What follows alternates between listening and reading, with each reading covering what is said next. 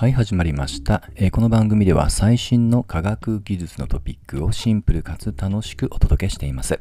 えー今日のトピックは遺伝子編集技術クリスパーと特許争い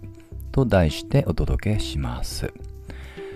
このクリスパーについては、あの、ノーベル賞を受賞で知った方多いと思います。2020年のノーベル化学賞で2名の方が受賞されました。まあ、特にそのうちの一人の、えー、ジョニファー・ダウドナさんですね。まあ、この方が、まあ、あの、イメージとしては、この、えー、クリスパーと呼ばれている遺伝子編集技術を主に、まあ、発明に貢献をした方というのが、まあ、お茶の間としてのイメージでしたし、私もそうでした。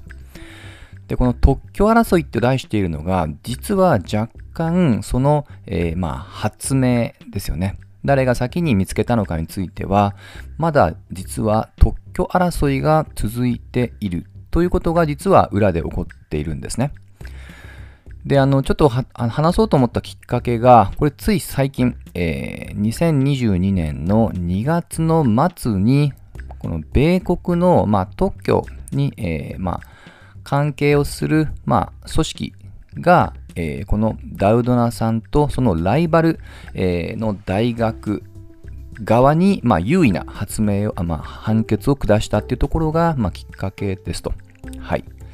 あまりそのこういった話っていうのは、まあ、業界の専門的な、まあ、メディア以外はあんまり報じられないんですけども、さすがにこの報道を受けて、まあ、その顛末等々が、えー、通常のメディアにも公開され始めています。はい。ですので、おそらく、例えばダウドナ、もしくはクリスパーというね、あの検索ワードで、もしくは特許のアンド検索等で、このあたりの、えー、詳細な情報は載っています。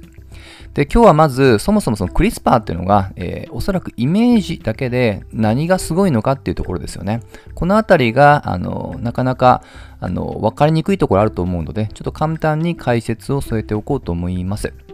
で、この、えー、実はきっかけなんですけども、意外なことに、えー、このクリスパーと呼ばれている、これ実はあの配列の名前なんですけども、日本の研究者がもともと発見しました。1987年の出来事です。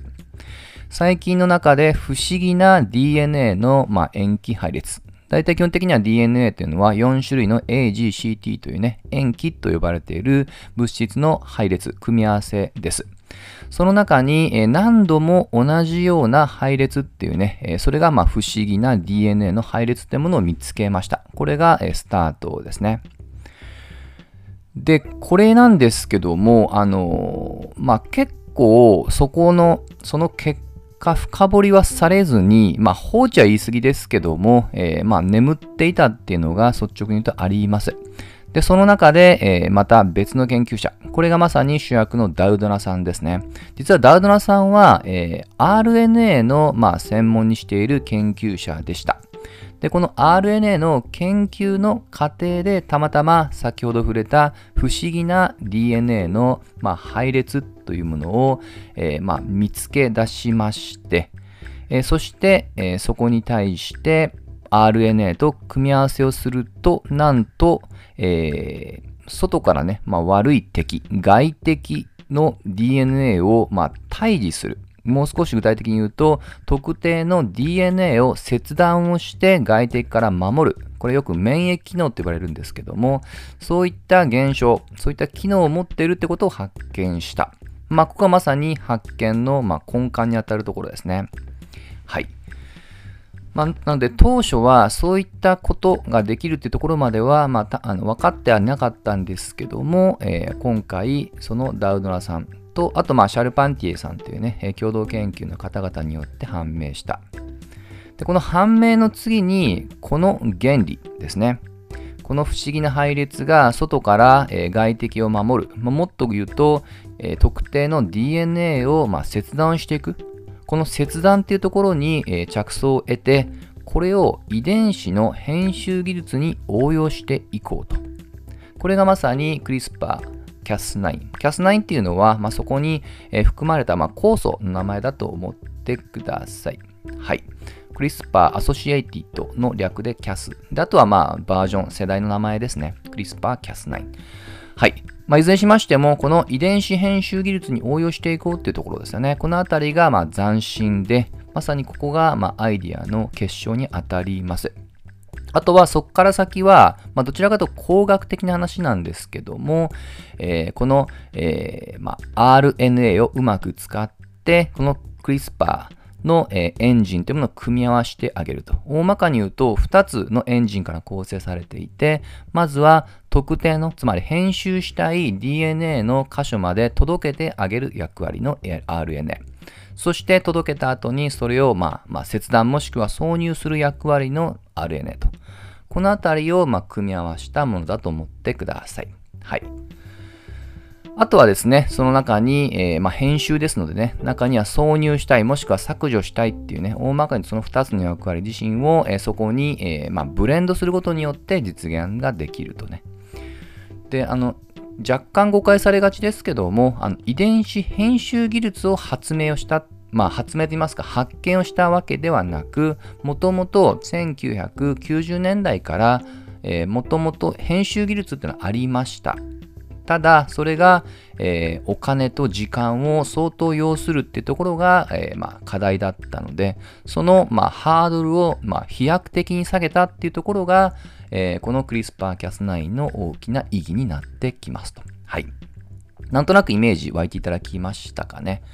まあ、こういったクリスパー Cas9 なんですが、まあ、実は、えー、これは2012年に、まあ、あの発表されたってことになってはいるんですけども、同時期に、えー、ダウドナさん以外の他の研究、まあ、研究者も、えー、実はですね、えー、同じような研究をしていて、それが冒頭に触れた特許論争に、えー、実は、まあ、以前から、えまあ、行っていましたと。で、今回第一次判決というものが下されて、まあ、ダウドナさんにとっては不利な、まあえー、裁定が下されました。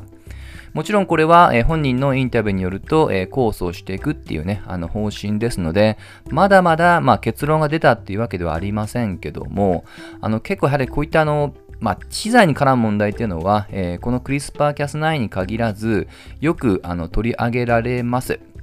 あのこういった知財っていうのは基本的には、まあ、国ごとによって若干解釈が違ってきますので、あのより話がま複雑になってくるんですね。今の話っていうのは、え基本的には米国の話ですし、またその他の国では若干状況も変わってきます。